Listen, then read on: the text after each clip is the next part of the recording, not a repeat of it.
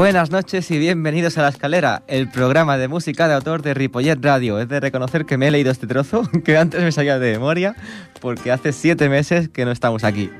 Así que perdonad nuestros fallos, que serán unos cuantos más de los que os venimos acostumbrando.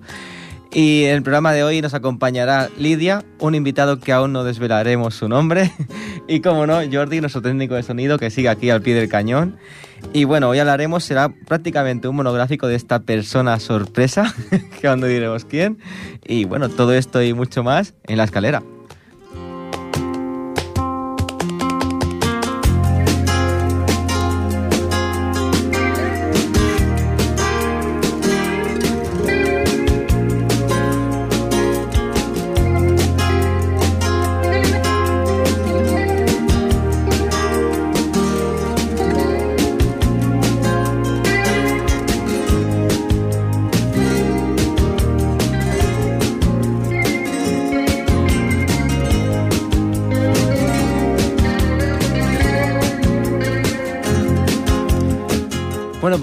Como decíamos, decíamos eh, han pasado siete meses desde que cerramos, salimos de este programa, desde que cerramos esta puerta, donde el mundo era normal. Y han pasado muchas cosas durante este tiempo, cosas que nunca hayamos experimentado, como estar encerrados en casa durante un mes y medio o dos. Y a la vuelta nos hemos encontrado pues, un protocolo que, que era nuevo para nosotros, desinfectarse las manos, casi la boca también, ¿no? No se pueden decir palabrotas. eh, bueno, está todo muy controlado, o sea, esperemos que aquí no pase nada. Y lo que a, a quien sí le ha pasado algo es a nuestro, nuestro Javi Panadero, que ha sido, digamos, el primer pringado del programa que, que, ha estado en casa confinado. Y lo tenemos todavía allí, lo tenemos en la reserva, a la espera de, del resultado del PCR. Así que nada, un saludo Javi, te echamos de menos y se están riendo aquí mucho de, de ti. y esperemos que, que, vuelvas pronto. Ahora sí, vamos a presentar a, a, nuestro invitado de hoy, que es un gran amigo nuestro. Eh, vamos a dar alguna pista. Siempre ha participado con nosotros en todos los actos que hemos montado. Desde el primero, que era el homenaje a, a Silvio Rodríguez. El segundo, el, el acto de apertura de la, del quinto aniversario, aniversario de la escalera en el de clausura, si no me equivoco, también estuviste. Y fue uno de los que se animó a venir al, al, al programa de televisión también, que era un desastre, pero bueno, se iba haciendo. y él es Miguel Ángel Bueno, buenas noches. ¿Qué tal? ¿Cómo estáis?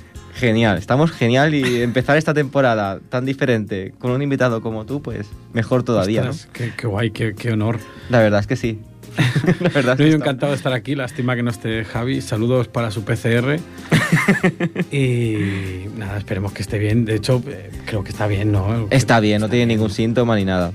Y si tiene síntomas, está solo en casa, así que adelante. No hay problema. Él se cuida solo, tiene sus lechugas, ¿sabes? Tiene un huerto, el Javi ahora. Se ha hecho Ostras, campesino. Pues. Pues saludos a Javi Campesino. Sí, sí. Y ahí lo tenemos. Y, y bueno, eh, tenemos a Lidia también, que aún no ha estado confinada y espero que no, que no lo esté, aunque seguramente caerá en breve, porque de ahí no, sal, no nos escaparemos ninguno. Eso está bueno, yo es claro. que lo siento, pero no consigo ver las cosas de una manera negativa, la verdad. No, no, son cosas que pasan, hay que aprender a vivir con eso. Si no es esto, será otra cosa. Pero no me refiero a otra pandemia, sino me refiero que, hay que la vida sigue y, y, y, hay que seguir. Es una lástima lo que está pasando, intentar tener un poco de cordura, como aquí en la radio, que hemos tenido mm. que pasar una serie de protocolos. Y, eh, y para eso ha estado Jordi, para recordarnos y para guiarnos, y... porque aún así todavía... Ahora Jordi no solo tiene que corregir los errores que hacemos aquí, sino que también los que hacemos fuera. Hay que reconocérselo. Pero que está bien, al final entendamos o no los protocolos, que esto lo hablábamos ahora, ¿no? Que hay gente que no entiende los protocolos de seguridad porque son más o menos eh, lógicos o no, pues oye, hay que hacerlos, se toma un poco de precaución, estamos en la calle, estamos haciendo más o menos una vida casi normal. Exacto. Y, y no pasa nada, ¿no? Quiero decir que eh, estamos vamos, vivos. Vamos haciendo. Estamos vivos. Tú sabes, eh, Miguel Ángel, cuando pasa algo diferente, siempre se dice la broma, ¿no? Ya lo predijeron los Simpson. Sí. Pues por aquí quiero empezar yo la entrevista. por aquí quiero empezar. Eh, tu último disco, el que vamos a presentar hoy, se llama El invierno vencía a los animales. A los alemanes. Oye. alemanes. Ale... Mira que en casa estaba pensando, le digo, ya verás como digo animales. y al final, y al final me ha pasado. Hubo, sí, sí. Hubo, hubo, uno que me dijo el invierno vendió a los alemanes. Y dijo, no, no es eso tampoco.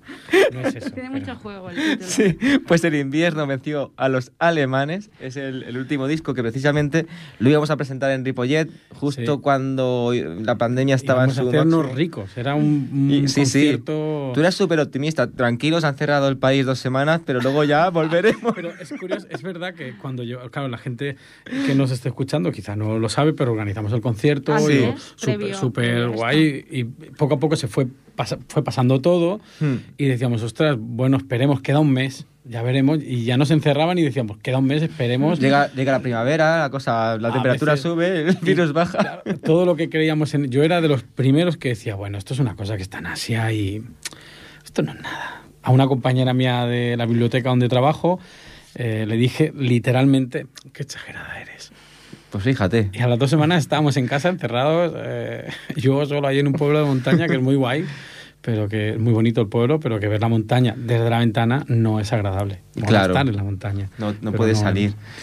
Pues, y esperando cada dos semanas, ¿no? Que salga el presidente a decir dos semanas más, dos semanas Dos más. semanas más, dos semanas más. Luego la fase cero, luego la. 1, pero en Cataluña la 0,5. Llegó un momento que pensé que era a propósito para que no pudiera presentar el disco. Digo, bueno, pues oye, no pasa nada, lo anulo ya y libertad para todos, ¿no? claro, digo, este, pues lo anulamos y ya está. Y, Pero y quería hablar de eso, del, del disco, porque una de las canciones, si no me equivoco, el tema 9, el tema 9 eh, hiciste tú de Bart Simpson, ¿no? De- porque se llama Un año de mierda. Me encanta el tema, hay que decirlo, Y es muy predictivo. pero nunca imaginé la primera vez que lo escuché que iba a ser realmente un año Un de año de mierda. mierda. Premonitorio, ¿no? Sí. He dicho predictivo, De hecho, premonitorio. hay algo que no, al final no, no hemos, en verano eh, fui a grabar con unas cosas con Adrián Usero y tuvimos un pequeño percance en el estudio, al final lo pudimos acabar todo, pero nos pilló una granizada de la leche que destrozó los cristales del estudio y Ay, todo, me destrozó el coche, por suerte lo tengo arreglado, coche nuevo, y no pudimos grabar la versión eléctrica de este tema. Íbamos a hacer una versión eléctrica del tema de Un año de Vale. mierda para que quede constancia. Y es una canción que se hizo hace dos años, porque o hace dos años y medio por ahí, y fue un año de mierda. Es que el siguiente tampoco fue mucho mejor. El siguiente ya mucho Y menos. este. Y este para mí ha sido un poco como como una venganza para el resto. ¿Habéis Sí, visto, sí, sí. cabrones? ¿Habéis visto lo que pasa? Exacto. Pues nos- Yo- nosotros eh, fuimos privilegiados de escuchar el disco antes de que saliera a la luz y, pre- y precisamente lo, escu- lo, lo estuvimos escuchando además varias veces antes de todo esto, pocas semanas antes. Hmm. Y fue, guau, esta canción. Se engancha, ¿eh? Lo sí, que es pegadiza. Sí. Y claro, yo ahora la votaría para el hit del año. O sea, es Sí, que esto tiene que trascender porque yo creo que, eh, aunque lo escribieras eh, por otros motivos, otras Sí. circunstancias, ¿no? Yo creo que mucha gente se, se siente identificada y, y Es, actualmente. es con la que más es la que más han puesto en Instagram porque Es que- las- ahora las canciones están en Instagram las puedes poner Sí. en las stories y tal pues es la que más han puesto en que- Instagram es la que más me han llegado comentarios en plan oye qué buena que tal es que es verdad Qué acertada. y además es verdad- también es verdad que, que como pasaba la pandemia la gente hay un momento de la canción que dice eh, que, que se hace deporte y han pasado tres meses y dices como que, Sí, sí, que sí. no. y eso mucha gente me decía tío pero es que eso es verdad ¿eh? ¿a ti te ha pasado? a mí no yo estoy súper en forma yo salí de la pandemia pesando menos. O sea, fíjate que seguramente Menos mal, menos mal que no hay cámaras en No sé el- si la vas a cantar o luego la podríamos poner, no sé qué lo, hay, lo podemos poner si quieres. qué porque- hay previsto, pero bueno, que para que la Seguramente- gente es- sepa de qué hablamos, ¿no? Sí, te estaría bien. Sea la canción que menos te imaginar, te imaginabas que iba a, a- a- a petarlo, ¿no? Porque, porque es una canción que la letra es, es Sencilla. justa, tiene pocos Sí, sí, es versos, poquita, Muy no, no es muy sencilla. es- sencilla. se repite el, lo, El lo más pegadizo, sí, el sí. estribillo pegadizo. Porque- Y no te imaginabas, yo creo que nunca que iba a ser, porque las otras están súper, esta también, ¿eh? Elaboradas. Pero las otras están No, más... cuando, más cuando historia. nació la canción sí que... De hecho, yo, yo hice, el estri- yo hice las estrofas y no encontraba el estribillo y, y Rocío Gómez, que también está en el disco, Sí. fue Mm. la que me dijo, oye, ¿y si lo haces así? Ostras. Y dio. Y, Y digo, es verdad, el estribillo es de ella y el resto es mío, pero fue tan sencillo como eso y, y ya vi en ese momento que era una canción potente. Pegadiza, Porque además sí. se notaba, yo decía, ostras, son, esto es como cuando haces, yo qué sé, cualquier persona que se dedique a pintar o a, a escribir o algo, se, o tú notas al final, si lo haces habitualmente, notas cuando algo, no lo haces a propósito, pero notas cuando algo, algo tiene, sí, cuando algo funciona de golpe dices, ostras, qué pegadizo. Sí, y además el dúo también le da ese toque, ¿no? Sí. Vuestras voces cuando cantan juntas es muy bonito. Sí. Y además que fue un año de mierda, con lo cual pues, está bien. Y ahora que es un año de mierda también, pues, pues mejor. no sé si yo si, si, si, llega el año 2021 y esto no termina. Es lo que te iba a decir. Parte de versión 2. Si, si tienes en mente sacar otro disco, luego nos dirás al final si sí o si no. Solo te pido una cosa, que pienses lo que vas a poner, por si acaso. No, no, no, tengo otra que se llame. No, no, creo que el siguiente disco. Tengo otras canciones, pero no. Pues no te las juegues con estas tan negativas. vale, venga. No, el próximo será más positivo. Este disco también era un disco muy personal. Después lleva mucho tiempo sin grabar, con lo cual eh, lo quería hacer con Miguel Aranda, que también produjo, fue parte del primer disco. Eh, bueno, pues era un disco más no, no, me veía volviendo con grabando con banda porque me hmm. parecía muy artificial que después de tantos años sin grabar un disco volviera quería hacerlo como lo hago en casa más o menos con un poquito más hay un piano hay otra guitarra unos coros pero quería que fuera muy sencillo que el que lo escuche diga ah, el Miguel no Miguel Ángel eh, no sé que no fuera una cosa Tampoco es un disco cortavenas, en mi opinión. Hay gente que sí lo ve así, pero yo no, Yo creo que podía haber sido mucho, mucho más incisivo en la parte triste y creo que no lo es. Creo que es un disco que respira amor por todos los lados. Para mí, ¿eh? Está genial. A veces amor que duele, a veces mm, me sabe muy mal ser tan cursi, porque luego me dicen, no seas tan cursi las entrevistas, pero pero desprende amor por todos los lados, a veces más triste, a veces menos, pero al final es lo que mueve el mundo. Eh, hmm. Bueno, ya que ha dicho, esta sería la palabra clave que describe, ¿no? Que siempre lo preguntamos. Sí, siempre preguntamos, define el disco en una palabra. Ya directamente. Tanto el que te duele porque algo termina, como la esperanza de que pueda venir algo, como ese día que, hostia, no sabes por qué te encuentras genial y dices, hostia, y estás contento y feliz. Y yo, hay, una canción, la de Todo el amor que el amor da, que está, es la número 4. Esto lo podéis encontrar en Spotify, bla, bla, bla. Y sí, está en todas las plataformas. en YouTube también está. En Bandcamp creo que también, En Bandcamp, por ejemplo. Pues eh, Todo el amor que el amor da, que es una canción así como muy positiva, muy... Eh, que yo lo que le estaba diciendo a una persona era que me decía que no acababa de sentir el amor que a la altura de yo, le decía no el amor es, es, el amor que das eh, no no hay una altura no hay un nivel tú das el amor que te sale. Pues ese día yo recuerdo que eso lo hizo un día que estaba muy muy muy triste. Entonces me hace mucha gracia porque los días así más oscurillos también nacen estas cosas y está guay. En eso a mí el, yo estoy muy contento de este disco la verdad. Me importa bastante poco si lo escuchan mucho o poco estoy muy feliz porque hay canciones muy bonitas y creo que es un disco muy guay, he hecho una etapa muy dura de mi vida, pero que está bien, yo creo que es guay. No sí, la verdad, yo lo he escuchado muchas veces y, me ha encantado. Y la pregunta es, ¿por qué, eh, si no me equivoco, el último, en 2019 salió un, single, ¿no? Con, dos temas, que se llamaba, tenía el título de una de estas canciones. La Luna Fría. La Luna Fría, y luego había otra canción, habían dos temas. Una en catalán. Pero sí, la última. Sí, la eh, y, pero el anterior disco disco fue en 2014. 12, 13, por ahí, sí, más o menos. Este ¿Por qué tanto tiempo? ¿Decidiste dejar la música o...? No, no, no. Es simplemente... Eh, mm, yo viví dos años y medio, viví exclusivamente de la música. Viajaba a Madrid cada año, Eso en cada mes. Hasta 2014. Más o menos, sí, más o menos. Entonces, uh, yo vi cosas que no me gustaban, que eran pues amigos en Madrid peleando un montón, sin un duro, mal viviendo, y, hostia, y llegó un momento que yo me tenía que plantear si me iba a Madrid o no. Entonces planteé no irme, porque lo que yo veía en Madrid era mm, un, que tienes que tener un empeño muy fuerte.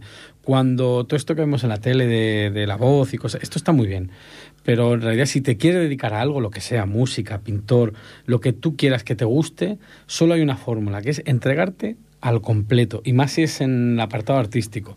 Y yo lo vi y me agobié un poco porque me parecía que era un sacrificio bestial, pero podía contar cosas que dices, ostras, pues, por ejemplo, que ahora a la gente verá a Marwan, o verá a Luis Ramiro, o verá a alguno de estos que, que está funcionando y bien, y dirá, jo, qué bien, qué vida tienen esta gente. Yo lo he visto a Marwan irse a Coruña por 50 euros Y, y, y, y, suerte. Que no le cubría Quiero decir que yo esto lo he visto y los ves ahora triunfar o trabajar bien y estoy orgulloso. Mm, los que seamos súper amigos, somos conocidos, pero, pero me, estoy súper orgulloso. No siento, me parece muy guay como mi compañero. Eh, soy un luchador como otros más, pero lo que quiero decir que entre, eh, eh, da tanto esfuerzo, tienes que entregarte tanto que llegó un momento que no me veía y no lo quería. Entonces pasó eso, o sea, acabó siendo un no me apetece, no acababa de escribir. Y luego la parte personal tuya, que llega un momento que no sabes o no te salen. A mí las canciones me salen solas. Yo no. Y ahí te bloqueas. Y llegó un momento que me bloqueé y no tenía, no tenía, no sé, no, no tenía un porqué el hacerlo. Al final no he hecho ningún disco para, para ser supermillonario, ni los he hecho porque tenía la obligación mía la de hacerlo. Necesidad la necesidad de expresarte. Y no lo tenía en ese momento. Y ahora sí. Ahora también un poco la ayuda de Miguel Aranda, que en un momento así un poco bajo mío me dijo, oye, pues ahora que estás así, pues es el mejor momento de hacer el disco. Y pensé, oh, pero has vuelto con otro chip, no con el de ir a Madrid, sino disfrutando de lo que haces. Disfrutar totalmente. El disco lo hice con, con, Miguel y con está Lidia V, está Matipando, que también está en el disco, está Rocío. Eh, lo hice con gente a la que aprecio y quiero. Y el siguiente lo haremos igual, con gente, que ese es el objetivo, pasarlo bien eh, hacerlo con amigos, reírme y que, y que las canciones, pues mira, ahora tengo la suerte, están en YouTube, Spotify, nadie tiene que comprar el disco para escucharlo, hmm. puede ir y quedarse con las canciones que quiera, hacerse las suyas y es genial. A mí esa parte ya, una vez que el disco ha salido, se escapa de mis manos, ya no... Ya no es, bueno, sí que es tuyo, pero... Sí, pero que, la gente lo disfrute. Eso es lo guay, para mí. Y, y claro... Eh, Ah, bueno, dicen de, Lidia, está, pidiendo una canción, pues luego sigo la entrevista. No, como, queráis. Eh, ¿Qué tema nos quieres tocar? Voy a hacer el tema en catalán, porque es, eh, me apetece mucho. Es un tema que nació en el lugar donde vivo ahora y nació de una historia que me contaron, que escuché de rebote en un, en un sitio maravilloso que se llama Las Tietas, que es una cafetería muy, muy bonita a la que voy bastante. Y mm, escuché una historia de dos personas, y más o menos un resumen así, era una persona que dijo, eh, estaban estaven... Eh, vivien molt a prop, però en realitat era com si, si, si fos una distància com d'aquí a la Lluna. I tot i això, estaven més a prop de la Lluna que de Castellterçol, que es donde yo, donde yo mm. resido actualmente. Y me hizo gracia, y eso fue lo que dio pie a esta canción, que la vamos a hacer en un tono un poco especial. Vamos a intentar grabarla en directo para, para Facebook, ya que estamos.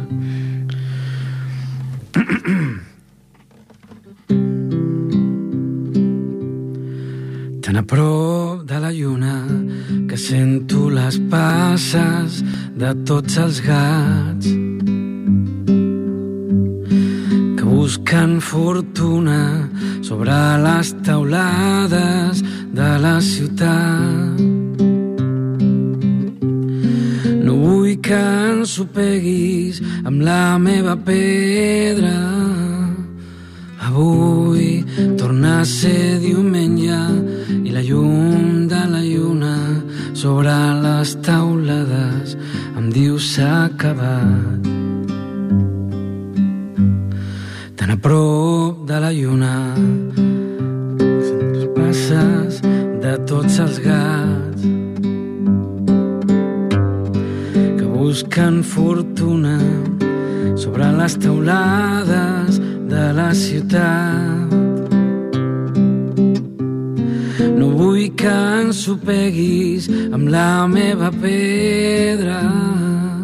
Avui torna a ser diumenge llum de la lluna sobre les taulades em diu ja fas tard. No vull que ensopeguis amb la meva pedra. Avui torna a ser diumenge i la llum de la lluna sobre les taulades em diu s'ha la llum de la lluna sobre les taulades em diu s'acaba.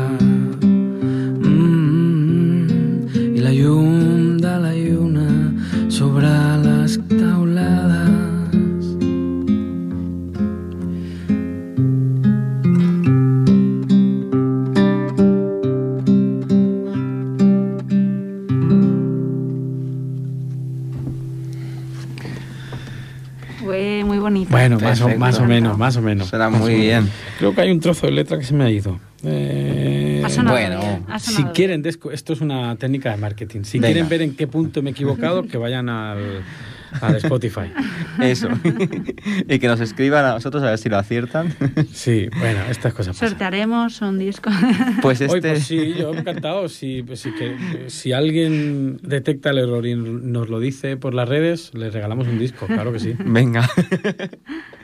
pues este es el tema que cierra el, el disco El invierno venció a los alemanes, que siempre me pasa igual. Encima le viene como convencido diciendo, esta vez lo voy a clavar.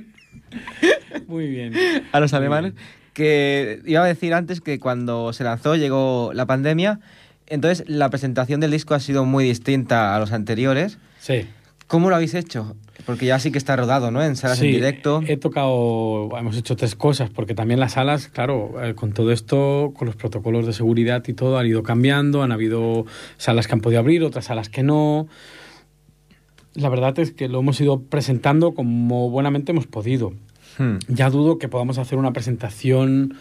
Ah, cuando nosotros cerramos el, el, concierto, cuando lo tuvimos que anular, teníamos unas 40, 45 entradas más o menos. Sí, por ahí. Eh, más o menos.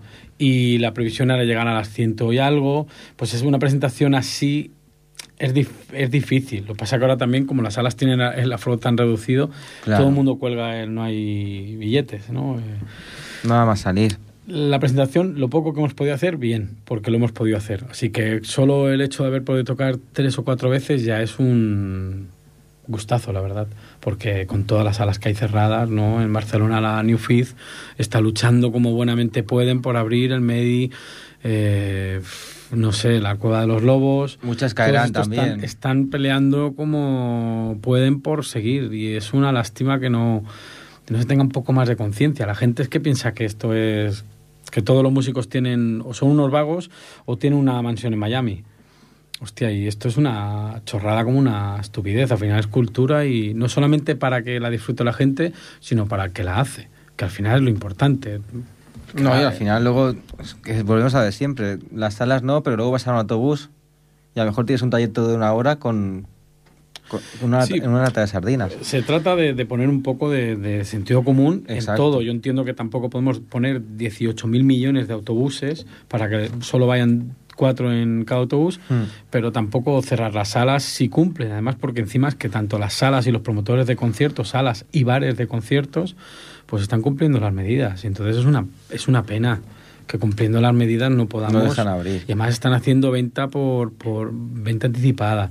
Eh, por ejemplo, en el Enon Clayac del Hospitalet, esa gente se merece un, premio, porque es que lo que están haciendo para poder sobrevivir eh, es una maravilla. Esa gente se merece todo. Ellos, como Wallah de Manresa, como están peleando por mantener la gente pensará que es por mantener su negocio solo y no, es, es por mantener la música que llega a tu pueblo, a tu ciudad. Claro, la cultura. Eh, en Manresa, sin el Wallah, hubiese sido muy complicado que llegaran según qué conciertos, ¿no? Tampoco conozco todas las salas, pero eh, sin el Clayac en el Hospitalet, que ha organizado un montón de conciertos buenísimos, pues tampoco. Si la Cueva de los Lobos que se está moviendo ahora, sin la New Feed, sin el Medi, toda esa gente, no pido que se les den ayudas económicas, no tengo ni idea, pero que se, se, vea que es, algo más que un bar donde tomarte sí, No, sí, ya pasó hace poco en Sarrañola, que hicimos un especial también, que los, la Sala Circus. La Sala Circus, que era un referente de, también de música de autores y de conciertos en directo, cerró por un montaje que hizo el ayuntamiento, no sé qué, historia. Y se ha perdido no un negocio, sino una parte de la cultura del pueblo. Sí, un montón y es lo que comentas. Claro. Bueno. Es, importante, todo eso es importante. Si no se valora, pues falta trabajar eso, que, que, la gente valore lo que tiene antes de perderlo. Y luego que, claro, también es que se, se se habla muy en vano así de la música porque ves la Operación Triunfo, ves la voz, que está muy bien, es un formato televisivo, oye, perfecto, genial, pero independientemente de eso, tiene que existir todo lo demás. Es que no, yo no concibo la vida sin, sin música. Pero es que eso que has... Y luego, perdón, me sabe mal decirlo tan claramente, pero los grandes artistas que tenemos, en algún momento se irán o dejarán de tocar o yo qué sé, y necesitamos nuevos, y los nuevos... No puede salir los nuevos de Operación Triunfo, perdona. No, no, no, lo que sea, da igual, porque luego de Operación Triunfo ha salido gente muy buena después, y gente por más del montón si quieres, hmm. pero ha salido gente muy buena, da igual la música que hagan y cómo lo hagan, el rollo es que tengamos la opción de poder disfrutarla, que tú vayas a un concierto de Operación Triunfo si quieres, que puedas ir, y si no, hmm. que vayas a otro, o que vayas al mío. Por ejemplo. guiño, guiño. guiño, guiño. Pues en este disco eh, comentabas el tema que has tocado, Tan a de la Yuna, que es una historia que te contaron. Sí. ¿Cuánto hay de autobiográfico en estas 13 canciones? Pues no tanto. La verdad, creo, yo diría, siendo muy honesto, que casi es el disco, de los tres que tengo, es el disco que, más canciones tiene que no son que no son historias mías. Por ejemplo, el Recoge Cuerdas, la, la número 3, que es una historia que me contó una compañera, una amiga a la que le tengo mucho cariño porque en esta etapa pues también me, ha acompañado mucho, la verdad. Y desde aquí le manda saludos. Le mando saludos, claro, anda que no, pues no hemos hecho caminatas eh, eh, súper a gusto. Pues es una historia que me contó, estaba haciendo obras en casa, no tenía ventana y te, pasaba frío y no sé qué. Y eso coincidió con que nos gustaba el mismo cuadro y hostia, y fue como una historia así muy guay, pero no tiene nada que ver conmigo. Eh, la número 6 tampoco, por ejemplo. Todo el amor que el amor da tampoco. O sea, sí que tienen que ver conmigo, pero es con la percepción que yo tengo de una historia que me han contado. Todo el amor que el amor da es una persona que me dice que no que siente mucho amor, pero que siente que la otra persona lo da mucho más que, yo. Pero yo siento mucho amor. Hmm. Entonces es como, no llego al mismo nivel y me preocupa. Que se siente mal. Y es, claro. me, me, pareció ridículo la idea de decir, no es que como no doy un nivel 10, pues, o un nivel 9, y la otra persona sí, no, no estoy haciéndolo bien. Y yo decía, no, tú das lo que tú, lo que el amor da, como el amor se da, o sea, eh, das el amor, claro, lo que te sale, y ese es tu nivel 10, perfecto, Sí, sí, cada uno a, su, a, su, nivel. Luego está de pie, que la canta Rocío. Es lo que a comentar. Y, es una canción que se la dedicamos a Patricia Bax, que es una chica maravillosa, guapísima, genial, que ya no estaba con nosotros, lamentablemente, y que la recordamos un montón, un montón, y que hablaba de eso, de esa chica, de, mm. de una chica maravillosa y un amigo nuestro, Ángel, que es genial, que tiene una niña que es guapísima, guapísima, tiene, no, creo que tenga un año ahora, porque un año tendrá más o menos la niña y es guapísima, guapísima. Y, o La chica que coleccionaba fallos, que es una canción que le hice a mi amiga Eugenia, que es una chica maravillosa, que es muy, muy guay, muy guay, muy guay. Eh, todo esto traje para ti, que es una canción de Miguel Aranda, no es mía. Eh, o el Tan a la Yuna, no sé, ¿no? Vale, o sea que autobiográfico en este disco es lo que comentabas. Siempre hay cosas, pero lo que cojo es las historias que voy viendo y, ostras, hay, hay historias que de golpe te traen. Y siempre hay, auto, siempre hay alguna frase, hmm. alguna palabra, pero mm, no todas las canciones de este disco son autobiográficas. No por ello dejan de ser mías. En el sentido de que siempre hay cosas que... Hombre, evidentemente sí. La que sí que no es tuya, sí que es tuya, pero la canta Rocío, hemos dicho. La de, de pie, que no sé por qué motivo, siempre que la escucho me recuerda a una película de Disney. si te pasa lo mismo. Claro, porque tiene una voz tan bonita. De... Claro, porque cuando la cantó. la música. todo, es que me recuerda a la banda sonora de una película que tiene que salir de Disney. Pues sí, y, pues sí, desde aquí aprovecho para decirle a Disney que está la canción disponible. Exacto. no, pero ya a mí me gustaría el Rey León 4 con una canción de Miguel Ángel Bueno. Tú imagínate. He algún contacto indirecto, pero con gente pues, que trabaja en eh, Disney. Pues hace una dile que haga una película a partir de la canción. O, que la meta, a mí con que meta la canción y me paguen, me vale, ya me vale. No, pues es, un, es una canción que la hicimos hace mucho tiempo, la hice hace mucho tiempo pensando en esta chica. Era una chica muy, muy, muy maja, muy maja, muy maja. Y encima, lo mejor de todo es que le tenía mucho cariño una maqueta que yo vendí hace mucho tiempo antes de sacar el primer disco y, ostras, y me lo contaron, me lo contó en algún momento ella, en su momento me lo contó y luego me lo contaron cuando ya no estaba y me supe, me supo muy mal y siempre mm, sabía desde hace años que esta canción iría en el siguiente disco, pasara lo que pasara y era una promesa que había hecho y está ahí. Y además creo que lo bueno era que la cantara Rocío por, por la chica, por el cariño que le teníamos, por... Vale. Y es casi una promesa, pero la canción es preciosa y... Eso ya cuando la escribiste ya supiste que era para que la cantara sí, Rocío. Sí, estuve un mes y pico haciendo canciones, no me acababa de gustar y una mañana salió esta. Pues es un homenaje fantástico, y ¿eh? salió este y salió sola. De estas canciones que dices, ostras, no sé ni de dónde ha venido ni... Y sale sola, sí, sí. Y la primera, los planes es de algo de... puede ser de arrepentimientos. Hmm. Me suena, ¿no? Bueno, sí, no, los planes es, yo creo que es la canción más la que abre el disco, ¿eh? autobiográfica de. Sí. Esto fue cosa de Miguel, que Miguel Aranda dijo no, pues si vamos a hacer el disco así, esta tiene que ser la primera. Y es una canción donde estás, en realidad es no, no de arrepentimiento, es una canción en la que pides perdón. Exacto. Pero en general, no, no porque tú hayas hecho algo mal o bien, sino es una canción en la que pides perdón por, por, por, porque, mm, por todo lo que has hecho pasar y por todo lo que te han hecho pasar. En general, es un perdón mutuo. No es tanto un, oye, lo he hecho mal y te pido perdón. Es una canción en la que dice, oye, siento eh, despedirme de la forma en que lo hice, siento que haya sido todo así. Nadie quiere pasarlo mal. Me gustaría que las cosas se solucionaran de una manera fácil, pero hmm. eso es muy complicado. Y más en las relaciones personales. Vale, está relacionada con, una relación, no con un Miguel anterior. Es no, no, no, esto es lo que hay. Vale, vale. Sí, sí, es tal cual. Es muy sincero. Pues Además, el disco, pese a que algunas canciones sean historias mías o no, el disco en lo que no peca es en no ser sincero. Es un disco muy sincero. Sí, sí. Yo creo que Miguel, eh, que Miguel Ángel no, que conocí a Aranda. Sí, Miguel Aranda es el productor. Miguel Aranda eh, acertó diciendo que pusiera esta la primera, ¿eh? Claro, él decía que mm, era la canción más dura del disco, más sincera y mm. que había que, al que lo escuchara, había que alentarle de que lo que va a escuchar va a ser un disco sincero de ese tipo y a mí me gusta mucho la canción por cómo la grabamos y todo lo que suena lo hice yo, que es poco, que es un teclado y una guitarra, hmm. pero con los coros y todo, yo creo que es el disco que mejor he cantado de todos, de los tres sin duda. A mí me encanta. Sin duda. No te puedo decir lo mismo porque me gustan los tres. la verdad es, sí, siempre, no sé, me ha gustado. Yo, a mí me gustan los tres, pero no soy del típico, típico chico que dice, hostia, es que el primer disco no me gusta. No, me gustan los tres.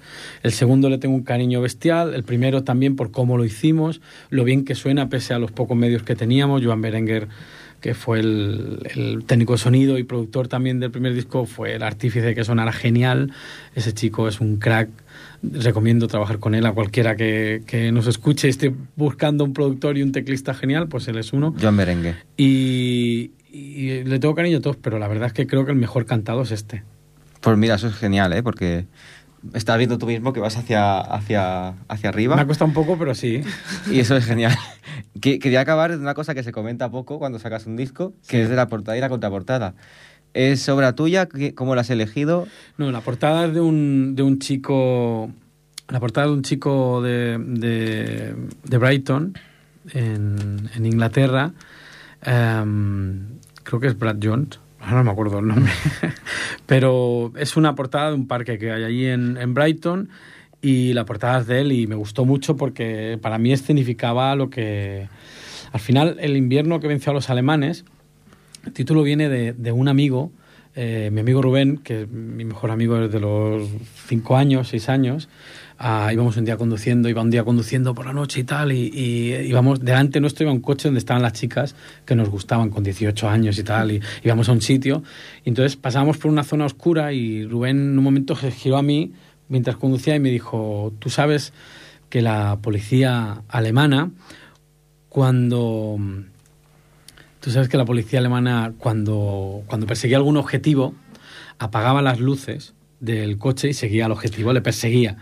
Entonces, claro, eh, él se giró hacia mí, apagó las luces del coche, con lo cual seguíamos a nuestro objetivo con las luces apagadas en pleno invierno, porque era diciembre, eh, diciembre-enero, y, me dijo, pues ahora tú y yo somos los alemanes. Y siempre se me quedó grabada esa anécdota y pensaba en eso, ¿no? El invierno al final ha pasado el tiempo, no conseguimos a ninguna de las chicas, ni él ni yo. Eh, pasó el invierno, aguantamos y al final la amistad y todo eso, esa historia de amor con mi amigo eh, Rubén, al que quiero un montón, pues eso es eso es lo que eso ha aguantado pese al invierno, ¿no? Pese a que el invierno ha vencido prácticamente en todo, siempre hay un invierno que te vence, Pero la gracia está en seguir adelante, aunque sea con las luces apagadas, aunque sea contra todo pronóstico, seguir adelante siempre, aunque sea pleno invierno. Ese es el leitmotiv del disco. Por eso me hacía gracia la portada, porque eran dos personas reflejándose el continuar hacia adelante, eh, independientemente de si están juntas o no, o hmm. qué pasa con eso, ¿no? O si van a continuar juntas o si van a acabar. Da igual, cada uno que le ponga a la foto la historia que quiera. Vale, eh, es adaptable. ¿Y la contraportada aparecen dos niños? Son dos niños, sí, es de otra. de otra. Mm, artista, eh, fotógrafa inglesa, en este caso es de, de una zona de Leicester, y también es una foto que, que, me ofreció y que me gustó mucho y me la cedió con, con mucho cariño, así que yo se lo Es preciosa. Sí, sí. Y ahora ya entiendo la dedicatoria. Que sigáis siempre adelante, aunque sea con las luces en pleno invierno apagadas. Sí. Ya pues era, más o menos eso y está guay.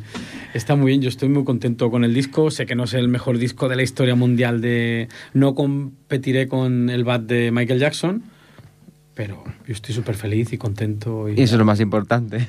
Y lo que se avecina es mucho mejor. No, que además que luego la música que te quieren vender, lo que comentabas antes, lo que te quieren vender, meter en vena por la tele no es, no es la mejor ni mucho menos. Oye, que cada uno escuche la música que quiera, si es comercial, genial, si no, genial. lo importante es que escuchen música libremente y que la gente tenga sitio donde poder hacer música y disfrutar de la música. Ese es el problema, si cierran salas de conciertos solo escucharemos la música que nos quieren meter. Sí. Las, lo que hablábamos antes, los cuatro, las cuatro cadenas importantes. Te dicen lo que tienes que escuchar. Yo creo que, bueno, también lo bueno de Spotify y de estas plataformas digitales, Spotify, YouTube y tal, es que, mm, que, tienes la posibilidad de... De llegar donde antes no se llegaba. Puedes escuchar lo que quieras, nadie te va a decir lo que debes escuchar o no, porque puedes investigar todo. Y luego por gusto se recomienda también, yo he conocido un montón de artistas a través de recomendaciones por, no sé, tiene logaritmos o lo que sea. Sí, sí, sí. Y, va genial. está guay. Eh, Algoritmos. Algoritmos, logaritmos, algoritmos.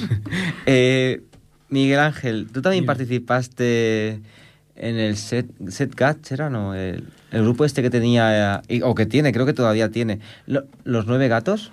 Bueno, yo estuve una temporada, pero no por, por laboralmente me era imposible estar todos los fines. Pero no fui un miembro fijo, no, un miembro fijo no, pero participé. Tú eres un gato callejero que pasaba por ahí, pasaba se iba a otra colonia. y me ayudaban y me decían, venga, toca, pues yo toco encantado. Pero no, me pilló una época también que estaba muy separado. Estaba en ese momento en el que que no sabía exactamente ni, ni, cómo había hecho las canciones que había hecho. Estaba en un momento así como muy apartado, no tenía ganas de tocar, no tenía ganas de, de escribir, no tenía, no sé, no, no, me sentía mm, escritor de canciones. Vale. En absoluto. Eso pasa cuando estás haciendo cuadros, cualquier expresión artística que tengas, hay un momento en el que bajas y tienes que casi, casi que es bueno y todo, porque tienes que preguntarte por qué lo haces.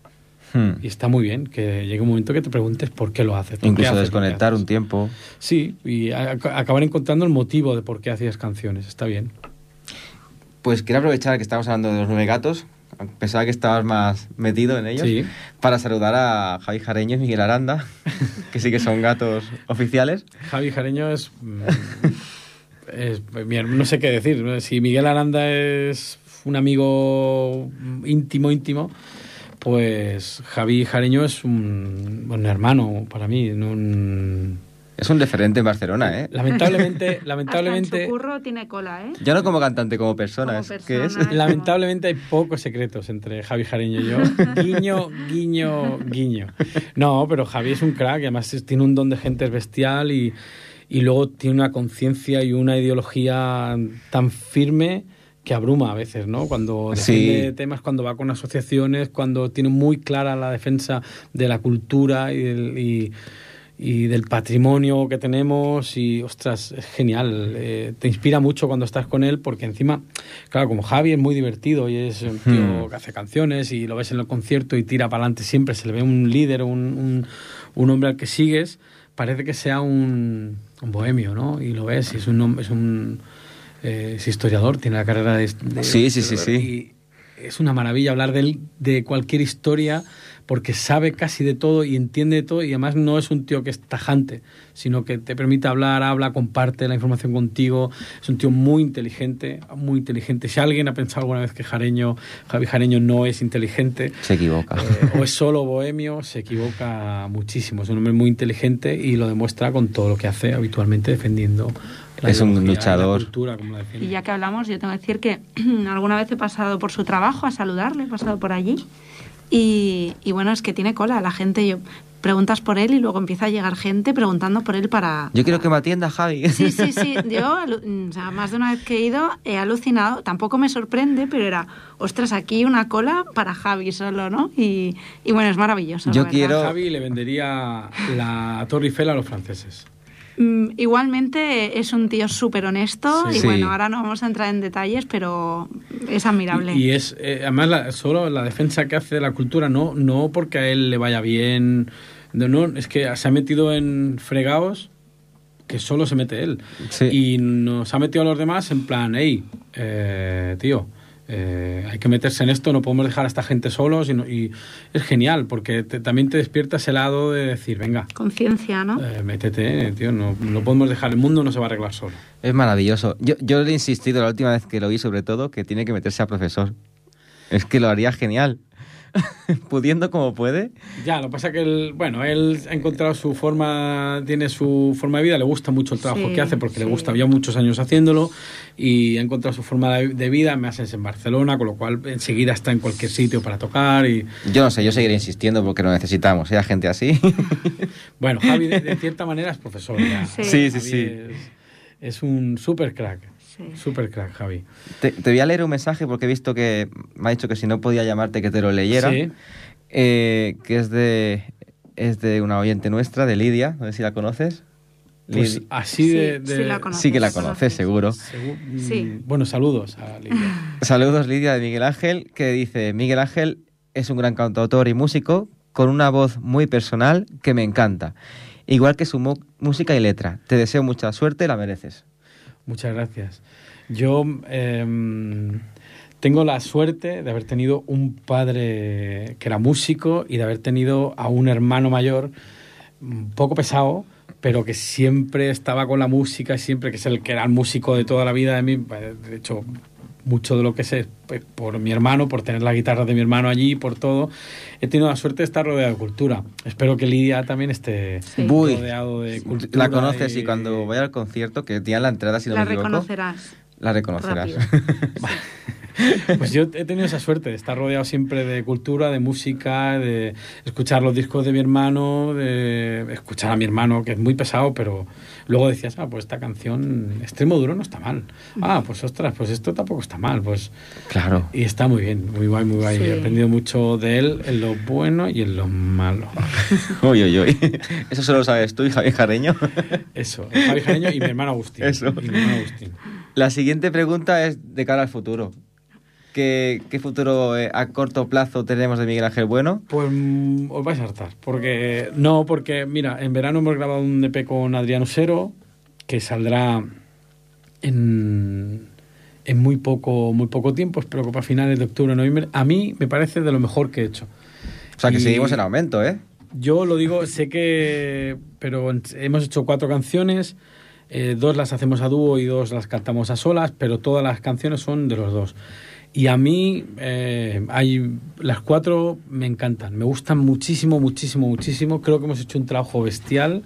Lo digo con toda la humildad del mm. mundo. Creo que hay canciones preciosas en ese disco. Son cuatro solo, pero creo que nos ha salido algo fuera, lo digo con toda la humildad del mundo, ¿eh? fuera de lo habitual. Creo que se juntó, se juntaron, se alinearon los planetas y nos salió algo muy guay, la verdad. Estoy muy, tengo muchas ganas de poder venir a presentarlo, hacer algo, pasarlo. ¿Y ¿Puede ser entonces que el próximo disco, no el EP, disco sea a dúo?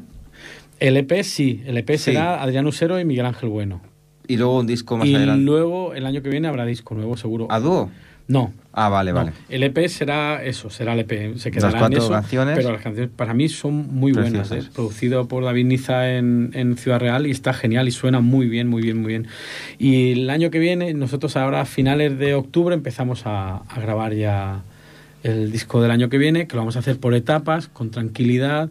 Ahora grabaremos cuatro canciones en un set especial que hemos preparado con unos músicos y con canciones nuevas, evidentemente, y, y, es lo que vendrá, pero no tenemos prisa, no tengo ni título, no tengo nada. Sé que vamos a grabar en cuatro estudios distintos, sé qué canciones vamos a grabar porque ya las tengo todas, pero y me parecen muy buenas y muy guay y no todas son tristes, que es lo mejor. Genial. Eh, y creo que, no sé, creo que estará bien. A mí tengo muchas ganas de que llegue finales de octubre y meterme a grabar alguna de las canciones nuevas.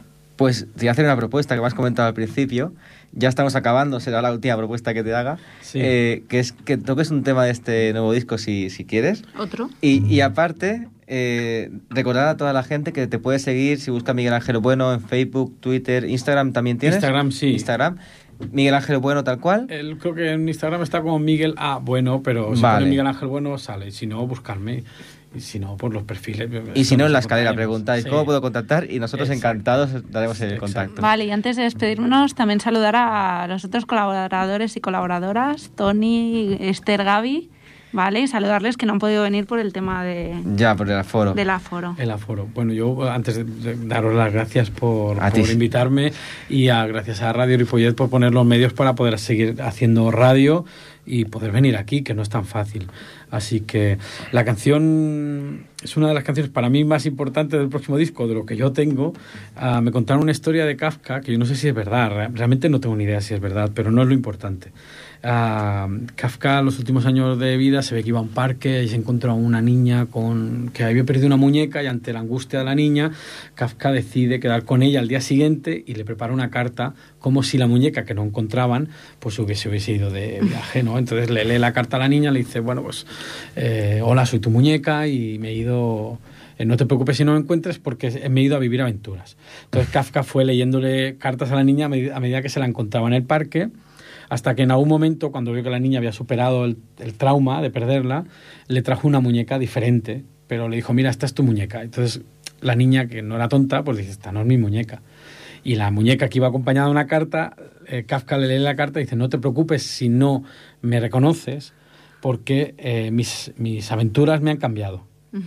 Entonces, oh. con el tiempo, la chica, al parecer, mm, en la muñeca adentro encontró una nota de Kafka que decía algo así de estás condenada a perder todo lo que quieres, pero el amor volverá de otra manera.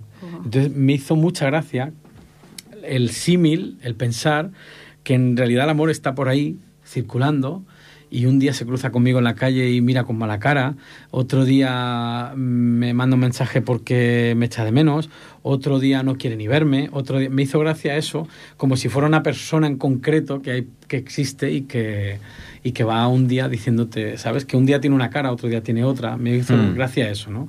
Y eso es la canción que se llama, la canción que voy a hacer, que es El amor volverá de otra manera.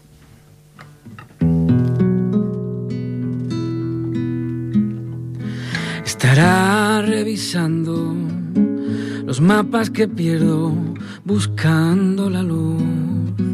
En otro reflejo, ladrando a la luna, borracha y sin ganas de mí.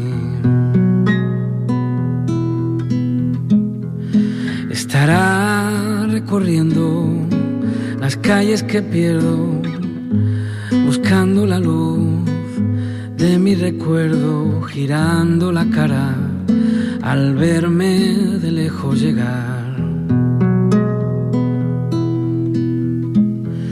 Y el amor seguirá silbando canciones, curando la herida de torpes y pobres, dispuesto a morir, sangrando del mismo lugar.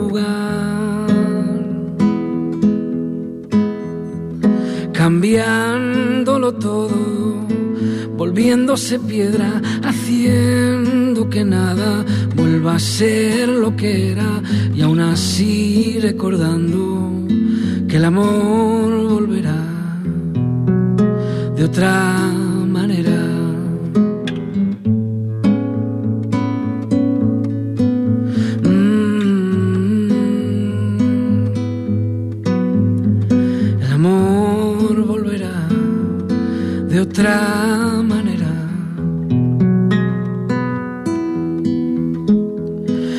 sacarme del pozo de la experiencia, a enseñarme que todo requiere paciencia, a meterme en el fondo y luego volverme a salvar. Estará en algún gesto pequeño y oculto, quizás en la cima más alta del mundo, en la última carta que Teo le escribe a Van Gogh. Y el amor seguirá silbando canciones, curando la herida de torpes y pobres, volviendo a morir, sangrando del mismo lugar. Sangra cambiándolo todo, volviéndome piedra, haciendo que nada vuelva a ser lo que era. Y aún así recordando que el amor volverá de otra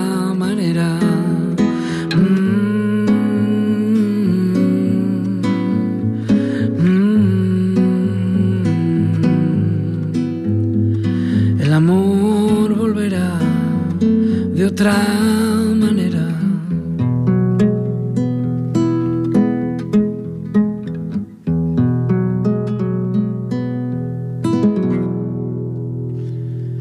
Fantástico el tema. Promete el próximo disco. tanto más como es la este. más detenida, ¿eh? las demás todas son más, mucho más pues con ella no tengo más tiempo, hemos llegado al final. Muchas gracias por acompañarnos, por presentar El invierno venció a los alemanes. Muy bien. y esperemos volverte a ver pronto. Siempre es un placer tenerte y hacer cosas juntos, si se puede en un futuro. Lo mismo digo, muchas gracias.